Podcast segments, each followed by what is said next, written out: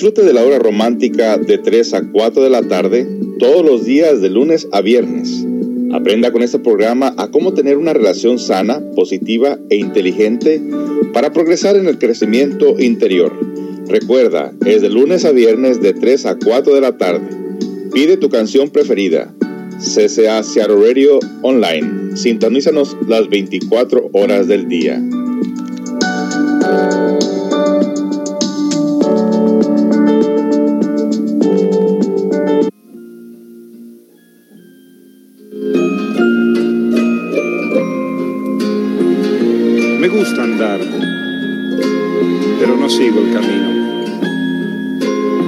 Seguro ya no tiene misterio.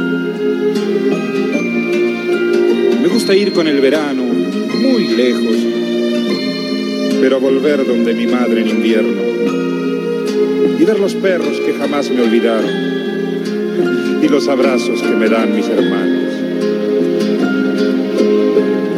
Me gusta el sol y la mujer cuando llora las golondrinas y también las señoras, saltar balcones y abrir las ventanas y las muchachas en abril.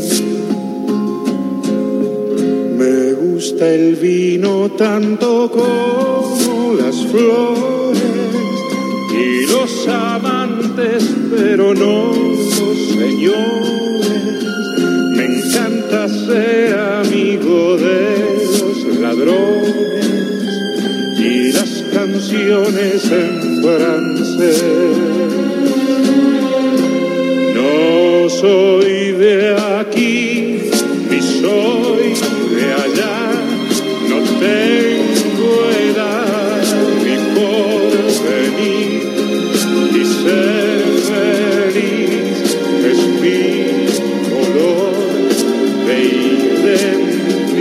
identidad.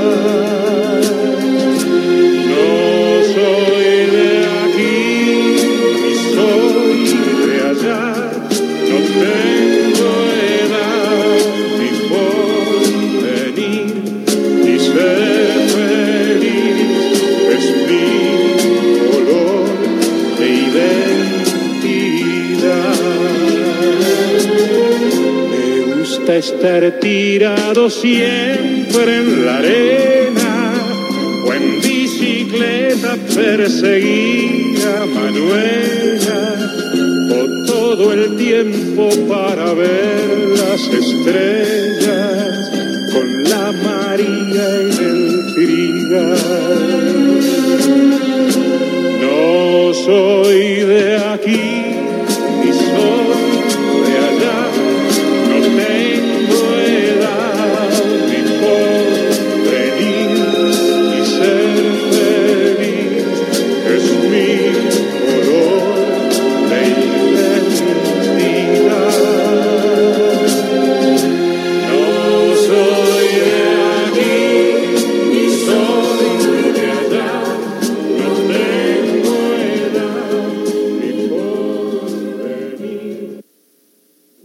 soy de aquí ni soy de allá, no tengo edad ni porvenir y ser feliz es mi color de identidad. Qué bonito pensar de esa manera sin tener en cuenta lo que es el orgullo patriótico que de nada nos sirve, pues tuvimos que nacer en la tierra, donde quiera que nazcamos, somos terrícolas, querramos o no querramos. y bueno amigos, muy buenas tardes, bienvenidos a la hora romántica. Hoy pues lamentablemente ahora le dio la gripa a nuestro invitado Pedro Rivera y nos toca pues correr el programa solitos, lo cual nos da mejor trabajo, más trabajo quise decir. Nos hubiera gustado tener la compañía de Pedro aquí para dialogar sobre el tema, pero pues ojalá que se recupere y de todos modos tenemos el tema de hoy de estudiar lo que vienen siendo las culturas del pasado. Fíjese que cuando nosotros empezamos a estudiar las culturas del pasado, empezamos a conocer más la razón de la vida y de dónde venimos realmente, cuál es el origen de la vida, para qué vivimos, por qué vivimos. Y estudiar estas culturas del pasado representa en realidad algo muy interesante. Y vamos a acomodarlo con un poquito de esta música.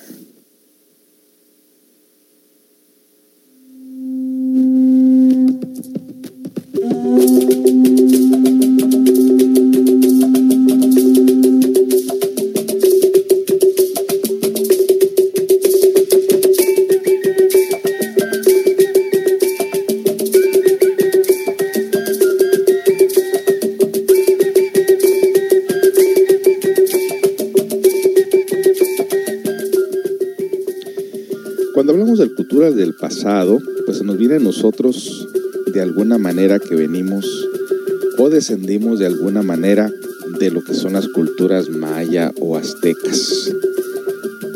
Comúnmente eso es nuestro sentir, pero ¿qué sabemos de esas culturas? Lo único que nos cuentan es que llegaron pues a la máxima degeneración en los últimos tiempos, desconectándose del verdadero origen de la vida, desconectándose del árbol de la sabiduría y de haber caído en la ley de involución. Algunos de nosotros hasta podemos decir que nos avergonzamos quizás de haber venido de una cultura o alguna civilización de bárbaros. Pero cuando estudiamos los orígenes, los principios de esas culturas, nos damos cuenta que en realidad eran ricos en sabiduría, que conservaban ciertos valores que con el tiempo fueron perdiendo, que llegaron realmente a tener comunicación directa con los dioses del pasado.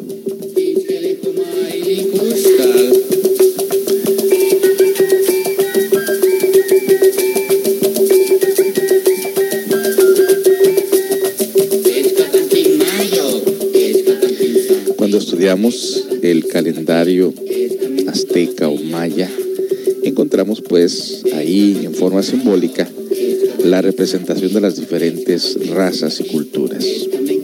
Nos dicen los soles de Anáhuac, nos invitan a la reflexión, puesto que son interesantísimos. Son del fuego, del aire, del agua y de la tierra. Ellos marcan terribles catástrofes cósmicas. Se dice que los hijos del primer sol, los protoplasmáticos, perecieron devorados por los tigres. Claro está que los tigres de la sabiduría. Se dice que los hijos del segundo sol, los hiperbóreos, perecieron arrasados por fuertes huracanes. Se refieren a la humanidad que vivió en la herradura que está alrededor del Polo Norte. Se afirma que los hijos del tercer sol, los lemures, perecieron por el sol de lluvia, de fuego y de grandes terremotos.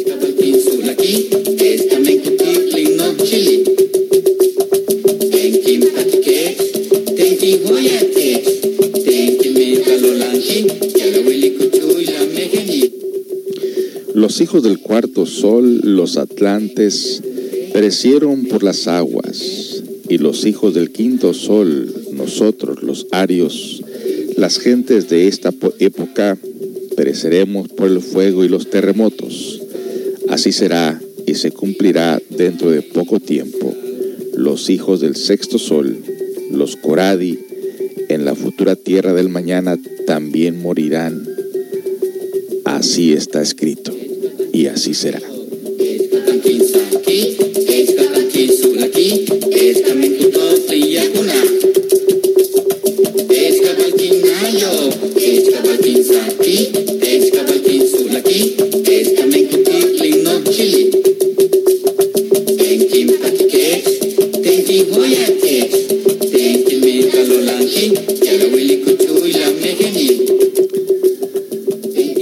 Pero vayamos a estudiar más lejos a esta raza en especial, lo que vienen representando los Bahá'ís, conocido como la raza Lemur, que existió en el Pacífico, en la isla de Pascua. Conozcamos un poquito más de su cultura, de sus tradiciones.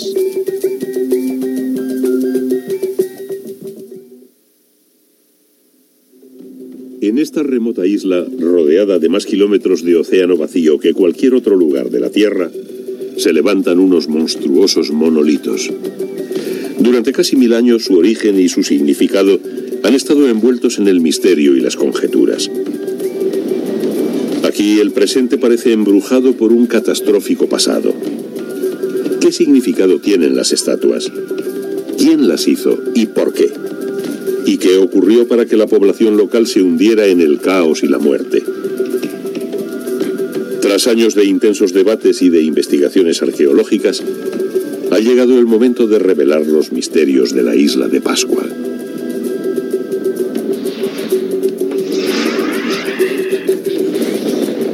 Los misterios de la isla de Pascua.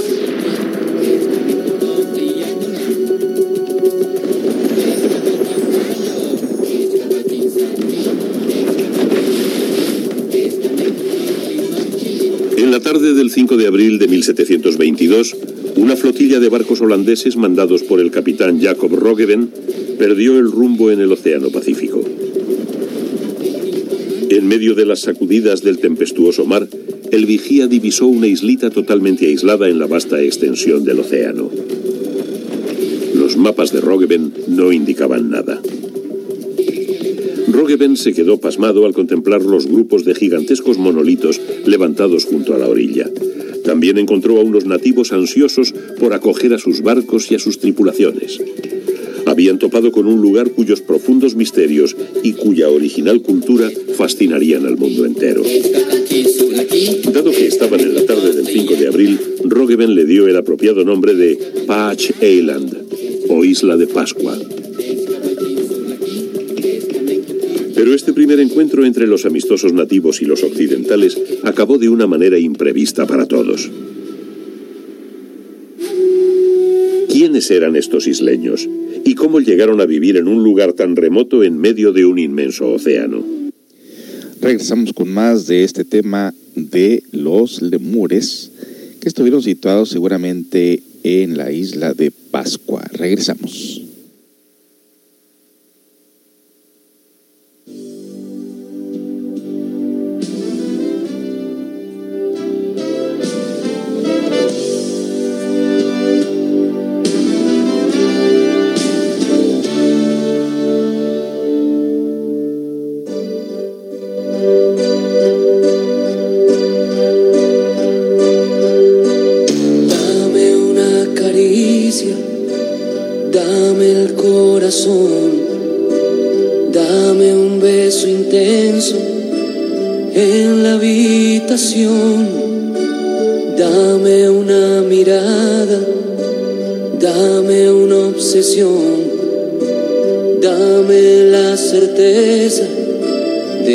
este nuevo amor.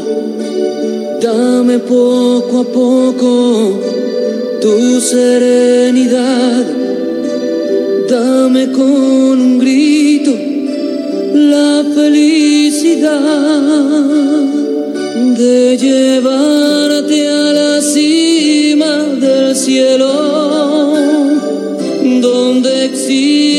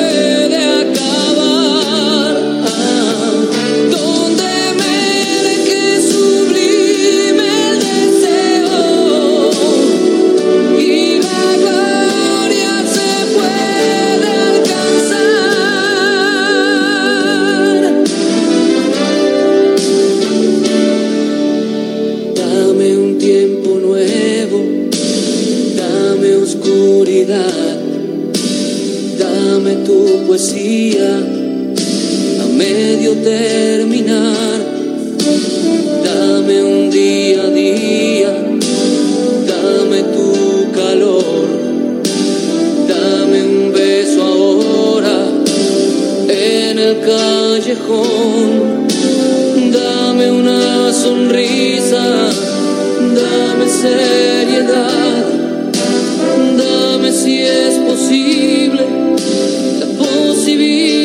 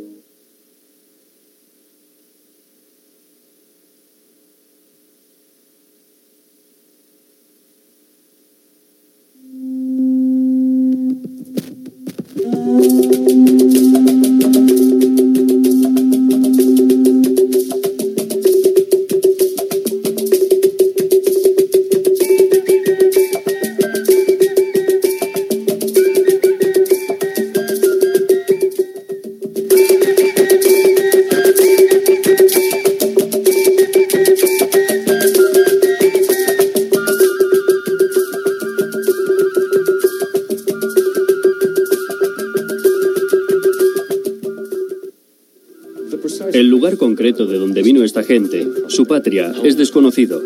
Probablemente nunca lo sabremos. Las primeras teorías especularon con la posibilidad de que los habitantes originales vinieran del este, arrastrados por las corrientes desde algún lugar de Sudamérica. Thor Eyerdal se convirtió en el campeón de esta teoría cuando cruzó con éxito el Pacífico en su balsa, la Contiki. Sin embargo, las modernas pruebas científicas desautorizan esta teoría. Hoy en día, los datos científicos basados en sólidas e irrefutables pruebas demuestran sin duda que la isla de Pascua se pobló desde el oeste, desde el corazón de lo que llamamos la Polinesia. Probablemente alrededor del 800 o 900 después de Cristo. La Polinesia se compone de casi mil islas de tamaños que van desde la extensa isla norte de Nueva Zelanda a diminutos islotes con apenas suficiente sitio para que aniden los pájaros. La Polinesia se extiende desde Nueva Zelanda al oeste hasta Hawái en el norte.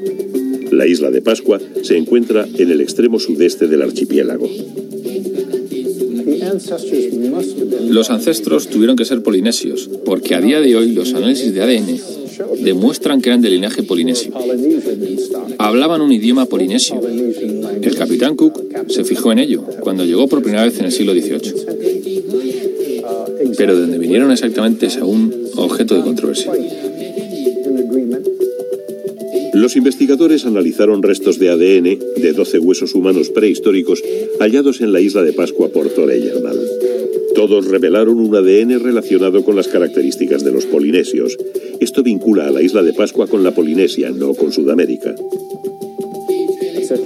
Desde luego, la cuestión de la navegación es una de las más fascinantes de esta historia. Debemos tener en cuenta que la superficie del Océano Pacífico cubre prácticamente un tercio de la Tierra. Las distancias, las extensiones son enormes.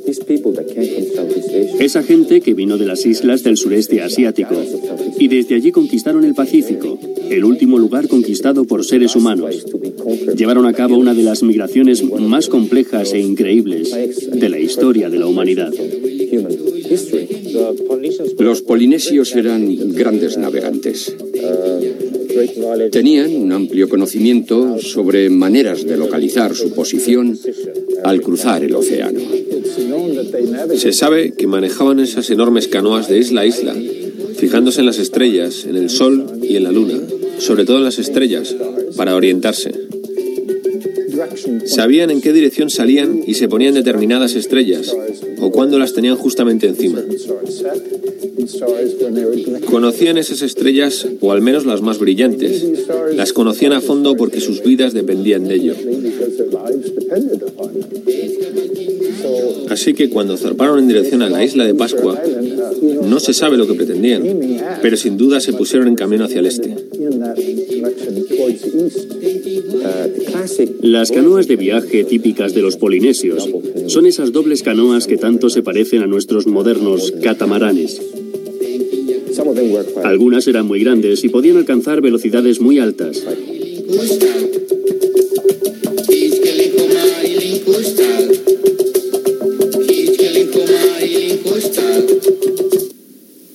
Regresamos con más de este interesante tema sobre los orígenes de la isla de Pascua. ¿Quiénes estuvieron ahí? Pues ya estamos acercándonos precisamente a esta información tan interesante de que posiblemente fueron los lemures y que estos eran gigantes también. Regresamos con más.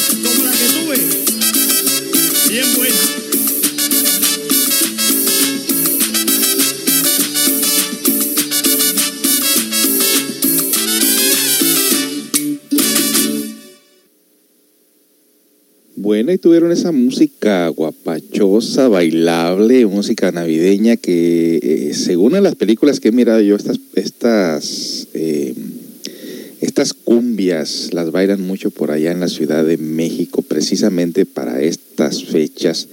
Y déjenme programa de una vez la siguiente canción, porque si no se me entierra aquí el, el playlist, si se me van las canciones, las siguientes con Joan Sebastián diseñame o enséñame.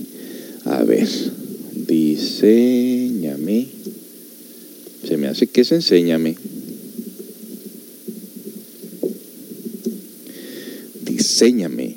Hmm, ok, dice que diseñame. Vamos a tenerla aquí pues ya lista, ¿verdad?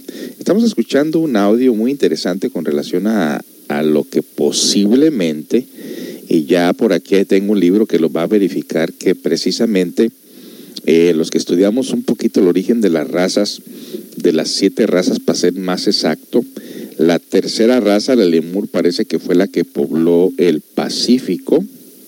Y eh, muy interesante, muy interesante esta información que estamos ahorita obteniendo nosotros.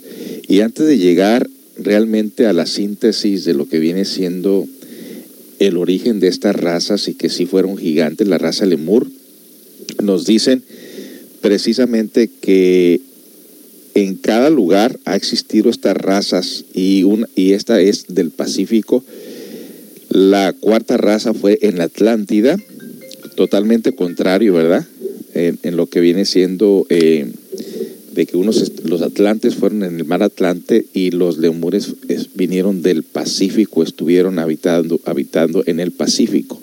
Vámonos a oír un poquito más de este otro audio para al, final llegar pues a hablar un poquito más sobre los lemures y que por aquí dicen, yo no sabía que habían perecido porque se portaban mal. Bueno, eso lo vamos a aclarar también. Eh, toda raza tiene su época de oro y su época de oscuridad al igual que nosotros estamos también ya en la época de oscuridad, el Kali Yuga, y también está esa advertencia de que debido a la degeneración que tenemos de nuestros tiempos, también vamos a ser destruidos igual que fueron destruidos ellos.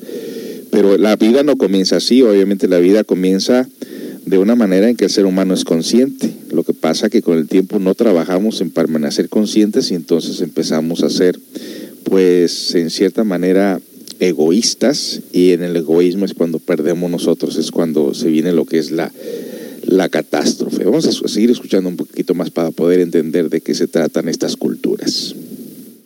Resurrección cuando uno de los grandes exploradores de los vastos océanos del mundo echó anclas en las costas de una pequeña y solitaria isla en el inmenso océano Pacífico.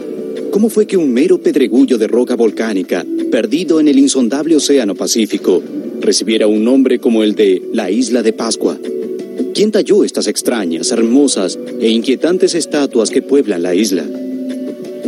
Y lo más extraño de todo, ¿cómo es que llegaron de donde fueron talladas a donde se erigen ahora? ¿Y por qué observan el terreno yermo?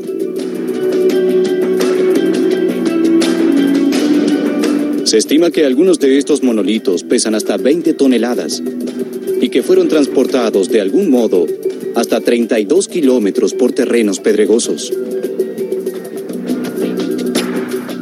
¿Cómo es que una cultura tan antigua, carente hasta del conocimiento de la rueda, consiguiera trasladarlas sin dañar ninguna de las estatuas en lo más mínimo?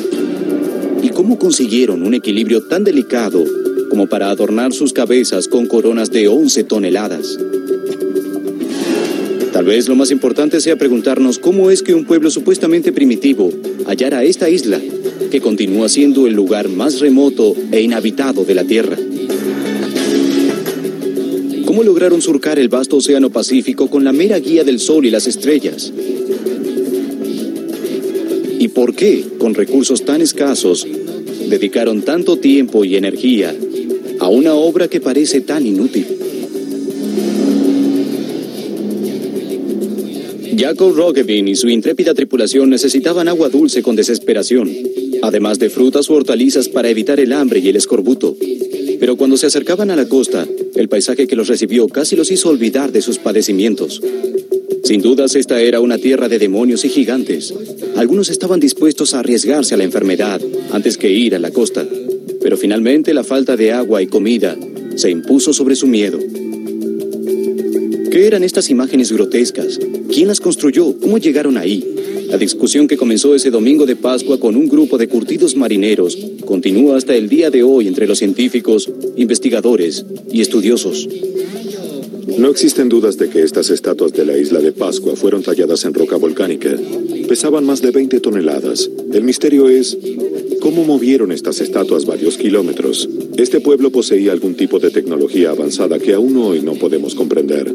Las estatuas de la isla de Pascua y las talladuras de roca son evidencia clara de que esta no era una sociedad primitiva. Las estatuas de la isla de Pascua son el último vestigio de una sociedad prepolinesia que existió a lo largo del Pacífico. ¿Podremos saber con certeza qué sucedió en la isla de Pascua? ¿Puede la ciencia realmente explicar el origen de estos antiguos megalitos? ¿Pueden antiguos manuscritos hallados en el Nuevo Mundo realmente hablarnos de un continente perdido que desapareció prácticamente sin dejar rastros? Tal vez una pregunta aún más inquietante sea cómo estos centinelas silenciosos apuntan al contacto, hasta la cooperación entre los hombres de la antigüedad y visitantes que no son de este mundo.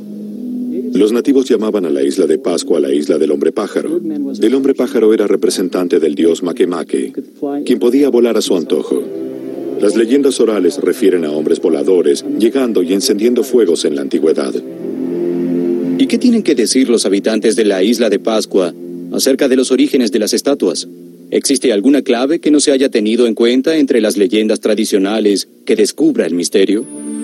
Hay quienes dicen que estas escrituras demuestran que los antiguos habitantes de la isla de Pascua eran avesados astrónomos que predecían eclipses solares y el paso de los cometas. Pero si eso es cierto, ¿qué ocurrió con semejantes conocimientos y a dónde fueron a parar? Ninguno de los isleños puede leer las tablas con mensajes. De hecho, estaban usándolas como leña. A pesar de esto, esta pequeña isla de 165 kilómetros cuadrados posee casi 900 colosales estatuas exquisitamente talladas de roca de lava nativa. Algunas están colocadas con asombrosa precisión y delicadeza. La más grande de estas figuras erigidas, o Moai, mide 10 metros y pesa unas asombrosas 80 toneladas. Su corona o tocado, que es un trozo de piedra separado equilibrado precariamente en la cabeza de la estatua, pesa 12 toneladas más. Y asombrosamente cuando quienes fueran a tallar las estatuas decidieron abandonar, simplemente bajaron sus herramientas y se marcharon. Se encontraron martillos y cinceles, donde los arrojaron y aparentemente nunca más se los volvió a usar. Pero hay quienes creen que las estatuas no son obra de los isleños que el capitán Roggevin descubrió hace casi 300 años. En vez de eso sostienen que son las reliquias de una gran civilización que alguna vez se extendió mucho más allá de esta diminuta isla. Una civilización, de hecho, más vieja que cualquier otra que se tenga registro en la historia del hombre. Wow, pues mire qué interesante estos monumentos, estas estatuas de piedra que pesaban hasta 20 toneladas, según ellos labrada con, con piedra volcánica y que, y que son muy antiguas, mucho más antiguas de lo que podamos imaginar, obviamente se están refiriendo a los gigantes de aquel entonces que fueron los lemures. Y para tener una mejor idea, pues eh, esta está situada en el Pacífico, es una isla volcánica descubierta por el navegante holandés Jacob Roggeveen al el domingo de Pascua de 1722 y posteriormente se convirtió en posesión de Chile en 1888. Pues mire qué, qué interesante y seguiremos hablando más de esta cultura después de la siguiente melodía. No se vaya, no se vaya. estamos nosotros ilustrando nuestro cerebro, estamos realmente saliéndonos de nuestra rutina para conocer nuestros verdaderos orígenes. Regresamos con más de este interesante tema. Sé que no soy el príncipe que soñaste. Y en mí hay un altar que es para ti. Te invito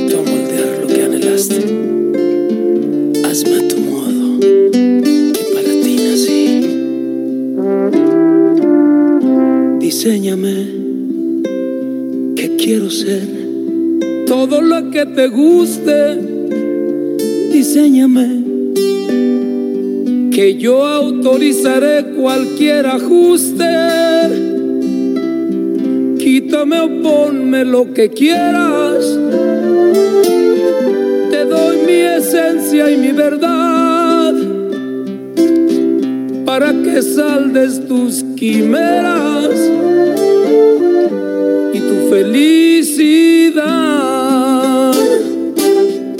Diseñame los besos que sellen el pasaporte para llegar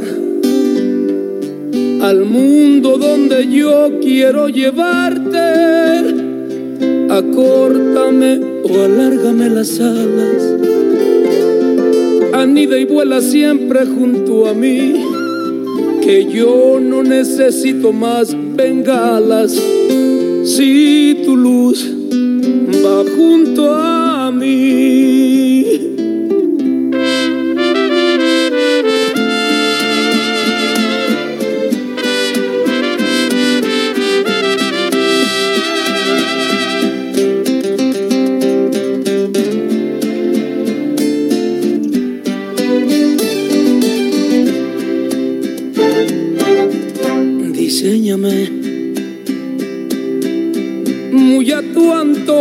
Capricho, pon en mi voz el te amo que jamás nadie te ha dicho. Acórtame o alárgame las alas. Respeta solamente al corazón, que ahí ya hay un altar donde tú vives, donde nace mi canción.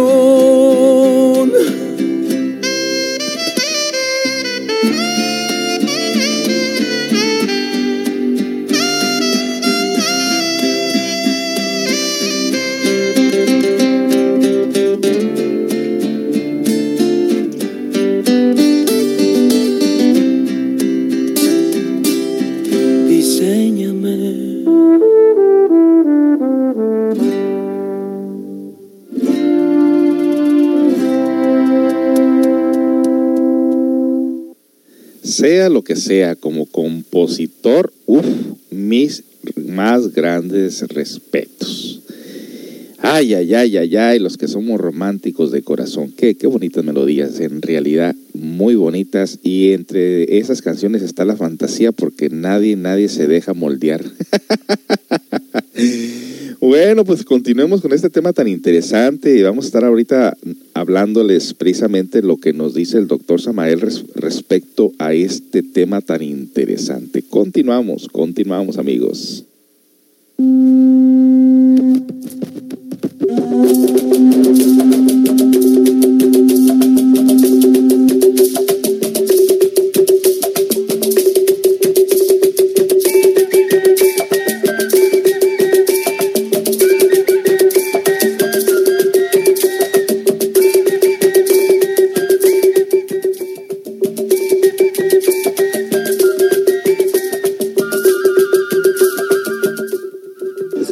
Historia de un continente perdido en el Pacífico es muy intrigante y existen evidencias de que puede haber sido verdad. La leyenda dice que este continente medía 8.000 kilómetros de largo y 4.800 de ancho y abarcaba gran parte de la cuenca del Pacífico. Los arqueólogos y los historiadores no encuentran muchas evidencias de este continente perdido en el Pacífico, debido a que literalmente se desvaneció bajo el océano sin dejar rastros. Un continente entero como este solo desaparecería con un suceso cataclísmico. Sería como si Estados Unidos desapareciera bajo el agua en un día, en una noche. ¿podría haber existido el continente perdido de Mu, la versión de la Atlántida en el Pacífico? Resulta asombroso que la primera hipótesis de un continente perdido como este proviniera de un científico. Después de que la teoría evolucionista de Charles Darwin se hiciera pública, algunos científicos intentaron rastrear a la humanidad en un comienzo común, en un esfuerzo por relacionarla a otros primates, como el lémur de cola anillada. Pero existía un problema. Si la teoría de Darwin estaba en lo cierto, el animal debió evolucionar en un solo lugar. El lémur de cola anillada evolucionó en África, Madagascar, India y las islas alrededor de Malasia. Y si la teoría de Darwin era correcta, el lémur solo debía haber evolucionado en uno de esos lugares. De hecho, el lémur de cola anillada parecía estar por todas partes. ¿Cómo hizo este pequeño mamífero para abrirse paso por tan grandes extensiones de agua? En 1870, el naturalista alemán Ernst Haeckel propuso una solución. Sugirió que una gran masa de tierra alguna vez había unido estos distantes lugares, permitiendo al lémur trasladarse hasta su hábitat presente. A medida que el continente desaparecía, quedó como resultado el aparente aislamiento del actual hábitat del lémur. Al mismo tiempo, ciertos académicos se encontraron con lo que se creían era la descripción de un continente perdido en la literatura americana antigua. En 1864, un estudioso francés, el abate Charles Etienne Brasseur de Bourbourg, descubrió un tratado sobre la civilización maya en unos archivos de Madrid, España. Contenido en este tratado había un códice del alfabeto maya, el que Etienne intentó traducir y consiguió relacionar su hallazgo a ciertas imágenes halladas en el chichón Itzá, en el Nuevo Mundo. La historia que surgió del estudio Le Plongon parece increíble. Según Le Plongon, el códice hablaba de una antigua isla llamada Mu, que era gobernada por una mujer, una reina también llamada Mu, pero era una sociedad con diferentes valores. Ko, un hermano de la reina, quiso desposarla. No obstante, había otro rival, era también otro hermano de nombre Aak, el que también intentaba ganar el favor de Mu. Ko ganó la mano de su hermana y por ende llegó al trono.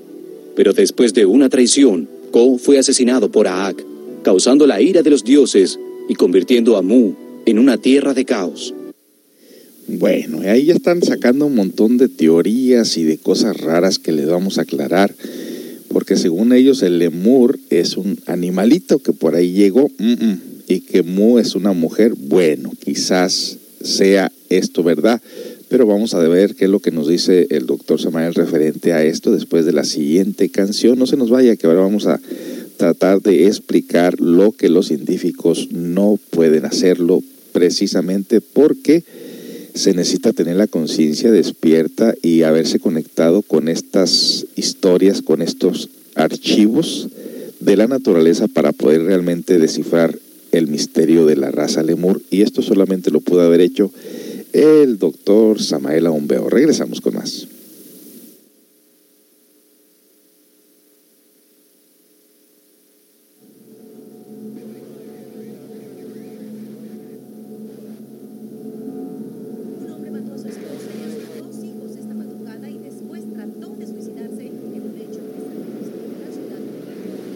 El derrame de petróleo del Golfo de México ha sido uno de los peores desastres ecológicos de la historia causados por el hombre. El impacto ambiental del accidente es de catastróficas consecuencias para todas las especies que habitan la Tierra. Se registran más de 6.000 muertos en la guerra de Irak desde el 2003. Se registra una balacera la madrugada de ayer, donde fallecieron presuntos delincuentes de dos bandas. Ya ves, siempre acabamos así, solo haciéndonos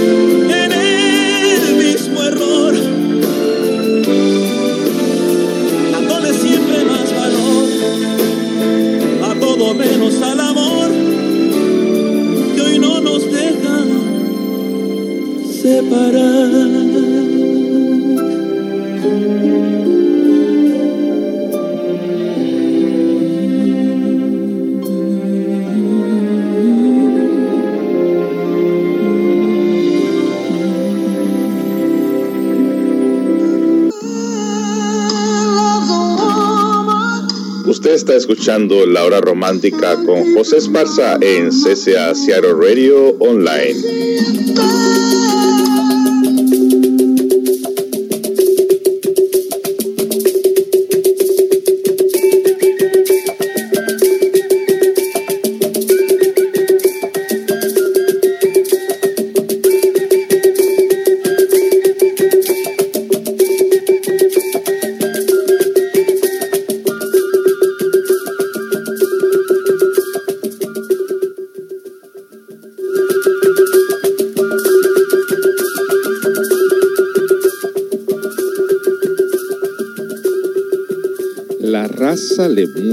Vamos a ver qué nos, nos dicen referente a la raza lemur y no hace referencia a ese animalito que ellos mencionaron.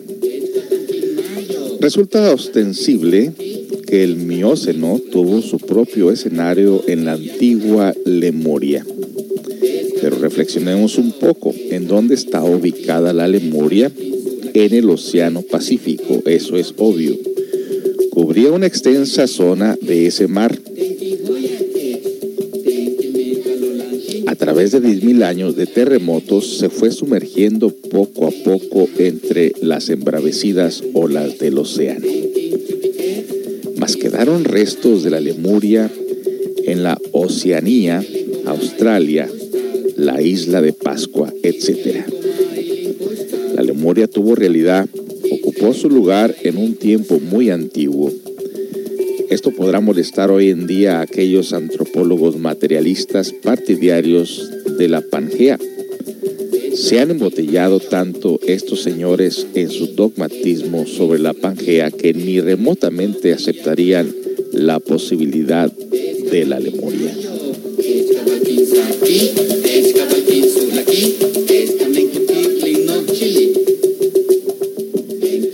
La Lemuria fue por Darwin y existe todavía en el fondo del Océano Índico. Escrito está con letras de oro en las páginas inmortales del libro de la vida de que esta segunda clase de andróginos divinos procedió a su vez la tercera raza raíz, los duplos gigantes hermafroditas colosales imponentes. cuyo sistema reproductivo era el de la gemación, la civilización lemúrica floreció maravillosamente en el continente Mu o Lemuria, volcánica tierra en el Océano Pacífico.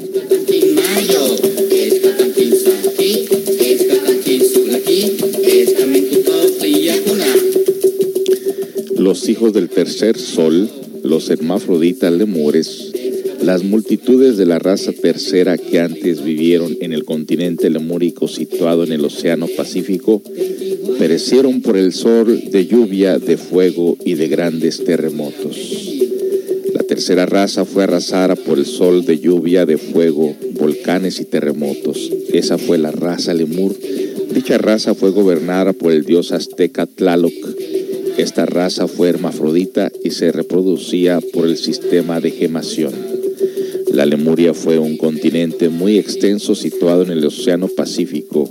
Los hombres lemures que se degeneraron tuvieron después rostros semejantes a pájaros. Por eso los salvajes, recordando la tradición, se adornan con plumas en la cabeza.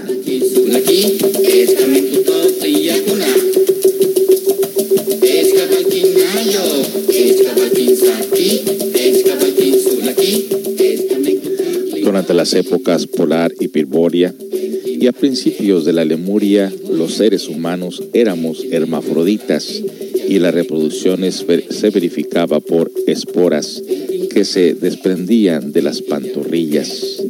El hombre utilizaba sus dos polos positivo y negativo de su energía sexual para crear por esporas.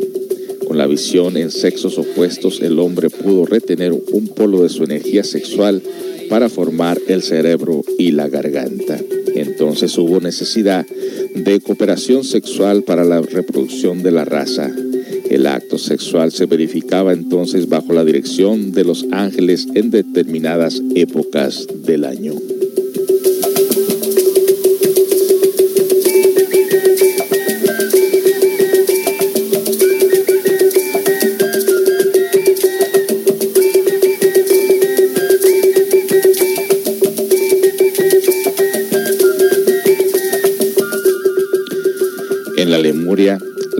Vivían en rancherías y los soldados de las tribus en sus cuarteles. Las armas de esos soldados eran flechas y lanzas. En un solo rancho gigantesco vivía toda una tribu. Cuando llegó, cuando llegó al fin la Lemuria, volteó la página de la historia. Los volcanes entraron en erupción. Entonces se produjeron terribles terremotos y grandes maremotos que acabaron con toda la gran poderosa civilización del continente Mu.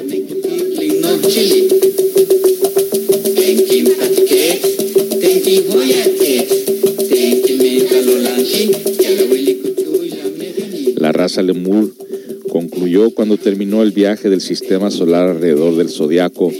Entonces entró en la Tierra en erupción y terribles terremotos y grandes maremotos a través de 10.000 años sumergieron al continente Mu entre las embravecidas olas de los Pacífico.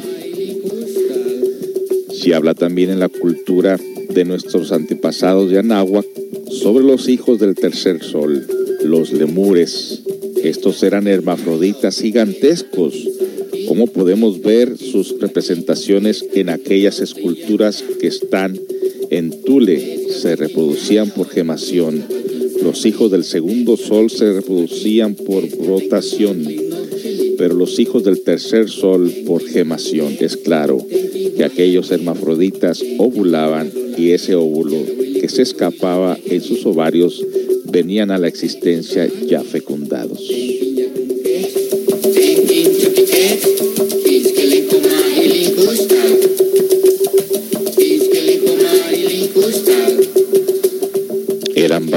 Hembra, como dice la Biblia, que Dios crió al hombre y varón y hembra los crió.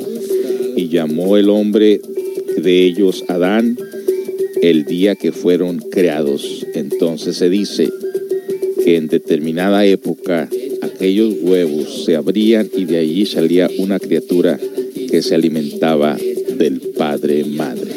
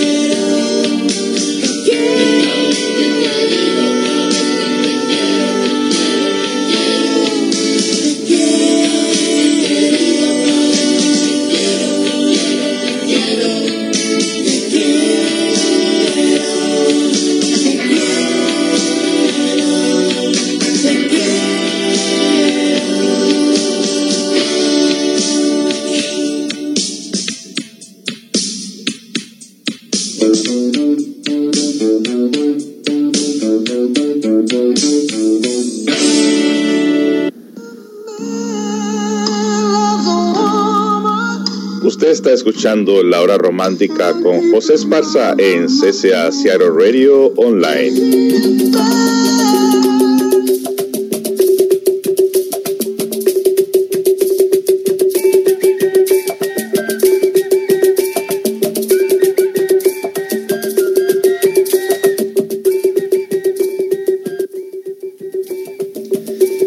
Pues hagamos un resumen del tema de este día bastante interesante.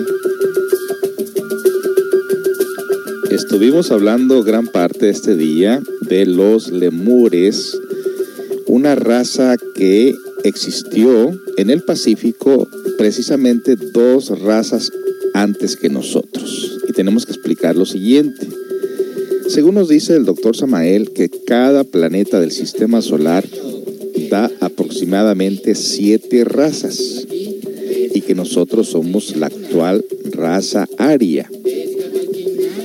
Una raza dura lo que dura el sistema solar dando la vuelta alrededor del cinturón zodiacal, que lo hace en un promedio de 25.960 años. Multiplicado lo que son las 12 constelaciones del zodiaco, 2.165 años por 12 nos da un promedio de 25.960 años, lo que dura una raza en la Tierra antes de, que llegue una catástrofe y siempre terminarán con catástrofes. Nuestra raza aria ya entró precisamente, ya dio la vuelta completa el 1962, el 3 de febrero el 4 de febrero entre las 2 y 3 de la tarde empezó la nueva era de Acuario, es decir, empezaba de nuevo a reiniciarse el reloj zodiacal. tenemos aproximadamente 55 años que se inició la nueva era y tenemos 55 años que supuestamente terminó el ciclo para nuestra raza aria y por eso es que estamos viendo catástrofes y degeneración por todos lados, igual que, pasó en la Atlántida y la Lemuria. Entonces nosotros somos la quinta raza aria. Los atlantes estuvieron precisamente en el continente Atlante, donde ahorita es el mar Atlante, se sumergió también, desapareció de la faz de la Tierra con terremotos. Antes de los Atlantes estuvieron los lemures y es de los que estuvimos hablando en esta ocasión. Estas estatuas visibles ocultan muchos secretos, más de la mitad de su tamaño está enterrado. Revelan la existencia de un cuerpo y manos. Un grupo privado de investigaciones ha descubierto precisamente que no solamente eran cabezas, que son todo un cuerpo entero, grandísimos. 20 toneladas en algunos de los casos, algunas de estas estatuas es lo que pesan. Una estatua que tiene muchos escritos en el cuerpo sobre los cuales se está trabajando en tratar de descifrarlos. Esta isla situada en el Pacífico es una isla volcánica descubierta por el navegante holandés Jacob Roggeveen el domingo de Pascua de 1722 y posteriormente se convirtió en posesión de Chile en 1888. Si bien muchos misterios rodean la isla de Pascua, el descubrimiento de estos escritos colocados bajo tierra pueden revivir muchos debates. La hipótesis más probable es que una ola gigante barrió la ex isla y su antigua civilización que se perdió en las brumas del tiempo. Las estatuas no fueron enterradas, pero en el paso del tiempo el escombro y el polvo borraron a esta civilización de la cual no se sabe nada. Pudo estar en el mito de la Atlántida y del continente cuyas leyendas resurgieron con este descubrimiento excepcional. Bueno, pues de esta manera amigos, terminamos lo que es esta historia y seguramente estaremos hablando en un futuro más de estos personajes de la Lemuria, la tercera raza que pobló la faz de la Tierra, precisamente dos razas antes que nosotros. Continuamos con la programación. Eh, voy a leer aquí lo que están diciendo ustedes en el live chat. Hay muy, poca, muy pocos comentarios en realidad. Alguien dice por ahí, ¿por qué nunca nos explican esto? Porque da la casualidad que ahora a la ciencia, la antropología no le interesa nada de esto. Desafortunadamente, eh, esta civilización, si le podemos llamar civilización, lo único que le interesa es comer, dormir, reproducirse, tomar, ver el fútbol y esperar la muerte. No tiene muchas inquietudes que digamos, pero eso mismo pasó en la Atlántida finales, en la degeneración, y eso mismo pasó en la Lemuria. ¡Wow! ¡Qué interesante! Y en el Pacífico hay muchos fósiles gigantes, en efecto. Muy bonitas las canciones, pero piden muchas. Ok, no, quieren, no quieren que pidan muchas canciones, muchachos para sacarle más provecho al tema, pero en realidad no pidieron muchas. Eh, ya nomás sigue la de Tu cabeza en, el, en mi hombro y prácticamente ya la última canción. Eh, ¿Y qué hay de las estatuas? Los soldados olmecas estaban relacionados con esto que están hablando. Pues, ¿qué te parece si para el próximo tema te traigo eh, con relación a los olmecas? Que quede bien grabado aquí. Si está escuchando Pedro por ahí, que por cierto te extrañaron por aquí, que lástima que estés enfermito, dicen, pero yo sé que te vas a recuperar. Prepárate para eh, la próxima ocasión hablar sobre las, los olmecas que misteriosamente aparecen por ahí y que se saben que son de origen africano. Oh, esto va a estar tremendo también. Vamos a ver qué pasó con eso los olmecas, qué nos pueden decir al respecto. Y luego nos dice por aquí, ¿y esos nativos de esa isla de dónde salieron? Pues ese es el gran misterio. Resulta que después de cada catástrofe se van a buscar la, la, semilla que quedó, se van a buscar los diferentes continente, continentes para habitarlos de nuevo. Recuerda que cuando se sumergió la Atlántida, muchos de los que sobrevivieron, eh, que se salvaron eh, en una isla, de ahí se fueron a buscar los lugares que eran habitables y de ahí surgieron pues las diferentes culturas que tenemos en la actualidad que se fueron para diferentes lugares. Porque una vez que la, la tierra se sacude, una vez que hay terremotos, no se sabe en realidad dónde quedó tierra firme y dónde no, y por eso es que empiezan a buscar lugares para poblarlos de nuevo. Y ese fue el caso de los eh, lemures que encontraron esto en el Pacífico y que seguramente se debe sumergido, sí, se sumergió gran parte del Pacífico y solamente quedó esa pequeña isla. Se, se cree que una ola gigante los acabó, pero que había mucho más tierra de la que vemos hoy en día. Lo que estamos viendo ahora solamente es una isla. ¿Cuándo hablarán de pie grande? De pie grande hablamos hace un par de meses, pero seguramente volvemos a hablar de nuevo. Bueno, pues nos vamos con tu cabeza. Hablando de las cabezas olmecas, ¿verdad? Tu cabeza en, en mi hombro. Y luego regresamos para cerrar la programación. Qué, qué bonito, me gustó mucho. Me gusta mucho la arqueología, la antropología y buscar el origen de nuestros antepasados. Regresamos con más amigos.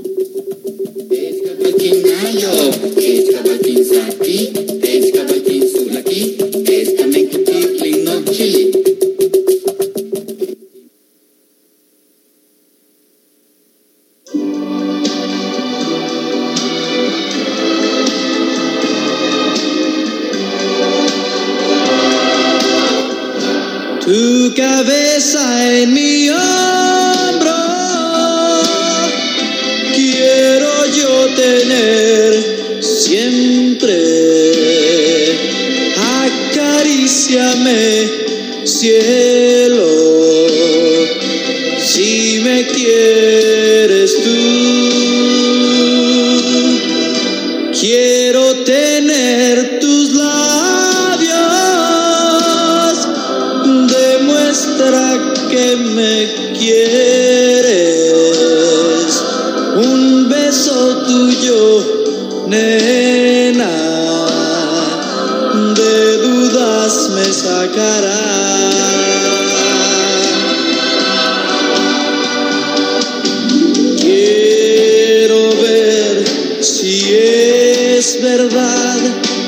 amor nunca existió.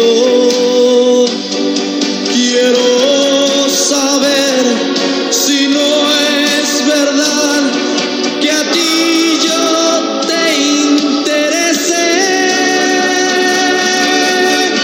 Tu cabeza en mi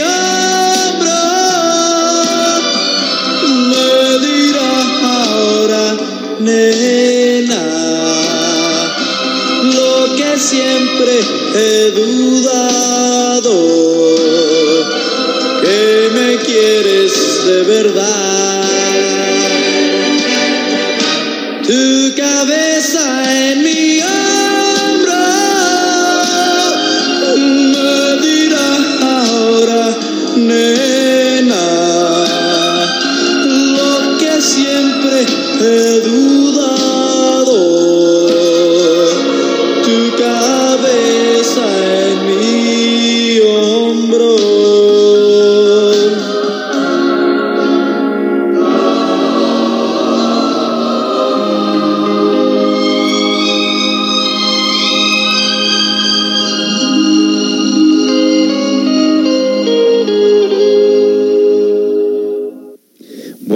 Esta última canción, bueno, la penúltima canción, la última es ya la con la que voy a cerrar ahorita. Eh, qué bueno que les gustó esta programación. Re- recuerde que tenemos una gran variedad de información, mucha información. Obviamente tenemos que hablar un poquito sobre lo que es la ciencia oficial, la antropología oficial y luego la antropología oculta, aquella que la ciencia oficial no acepta porque ellos siguen creyendo que venimos del chango. Y bueno, no podemos aceptar esa teoría porque el Génesis dice todo lo contrario, pero hay una cosa que sí debemos de tomar en cuenta. Una cosa es la parte interna, la parte espiritual, el espíritu que llevamos dentro, el alma que llevamos en el interior y otra cosa nuestro cuerpo físico. En realidad son dos cosas aparentemente diferentes, sin embargo, también eh, existe la degeneración, la pérdida de valores y la involución de nuestro propio cuerpo, donde precisamente nuestra alma queda aprisionada en el ego y muchas de las veces no podemos rescatarla de ese ego y entonces tiene que involucionar junto con ese defecto, con esos defectos y precisamente por, e, por, eso están los cuatro reinos del mundo mineral, vegetal, animal y humano, donde supuestamente nuestra alma tiene que ir purificándose en esos reinos hasta llegar al infierno, pero ese ya es otro tema. Muy interesante, por cierto, y un día vamos a hablar de lo, que es la ley de evolución e involución y lo que son las 108 existencias o 108 retornos y recurrencias. Nos dice por aquí finalmente, qué bonito que tienen su grupo de personas, felicidades porque, y que se la pasen bien. Y luego nos dice por aquí alguien, don José, que se la pasen bien su posada, como quisiera estar ahí, pero está lejos. Ya se me hace que es doña Carmen la que nos está escribiendo. Buen programa, nos dice alguien por aquí. Señor, duro golpe para la arqueología y la antropología actual, en efecto. Eh, no comas mucho pastel, Josecito. mi suegrita hermosa. No, no, no, ya aprendí mi lección. Si cuando estuvieron acá conmigo se me subió el azúcar, no, no, no. Trato de, trato de no volver a caer ahí. Bueno, pues los dejamos con esta última canción romántica. Sí tenemos una posada donde estaremos hablando del significado de la Navidad, de todos los personajes del, que componen el nacimiento, el árbol de Navidad. Tenemos todo preparado para una mini posada hoy en la tarde para hablar de este significado porque pues ya el domingo prácticamente no tendremos conferencia debido precisamente a lo que es la Navidad y seguramente el lunes que entra tampoco va a haber actividad. Todavía no lo sé, se lo estaremos avisando ahí eh, posiblemente el viernes. Bueno amigos, muchas gracias por habernos acompañado y los dejamos con esta canción del recuerdo de los Struck, dilo tú y Dios mediante estaremos aquí el día de mañana que es jueves y jueves mañana toca lo que es el autoconocimiento si no me equivoco. Así que tengan todos muy buenas tardes, disfruten su familia, su comida y disfruten esta Navidad en una forma diferente. Fíjese que no se necesita tanta bulla, tanto alboroto. La Navidad es, una, es un estado de reflexión, es un estado de serenidad y es un estado de tremendas experiencias espirituales. Si estamos alerta, lo podemos nosotros presenciar. Tengan todos muy buenas tardes y hasta pronto. Algo ha pasado hoy que no debió suceder, lastimando nuestro amor. Y lo tengo que saber de cualquier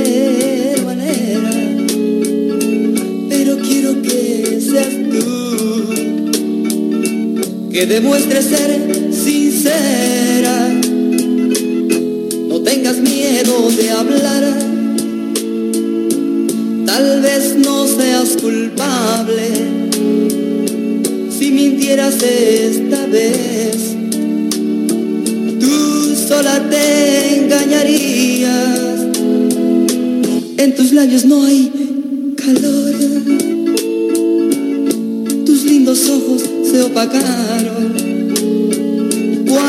te quise abrazar hasta tus manos temblaron.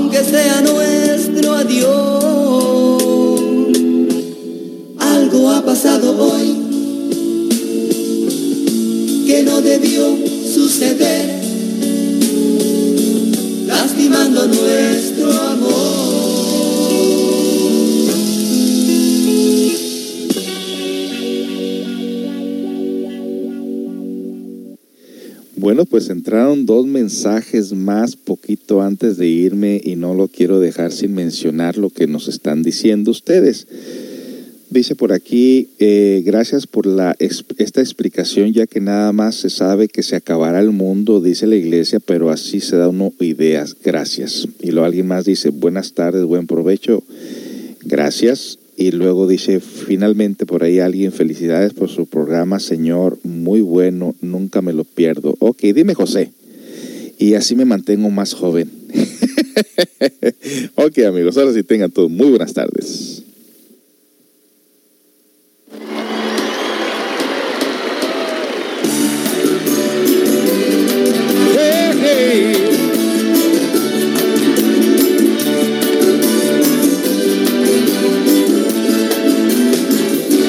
Feliz Navidad, feliz Navidad, feliz Navidad, próspero año y felicidad. Feliz Navidad, feliz Navidad, feliz Navidad, próspero año y felicidad. I wanna wish you a Merry Christmas.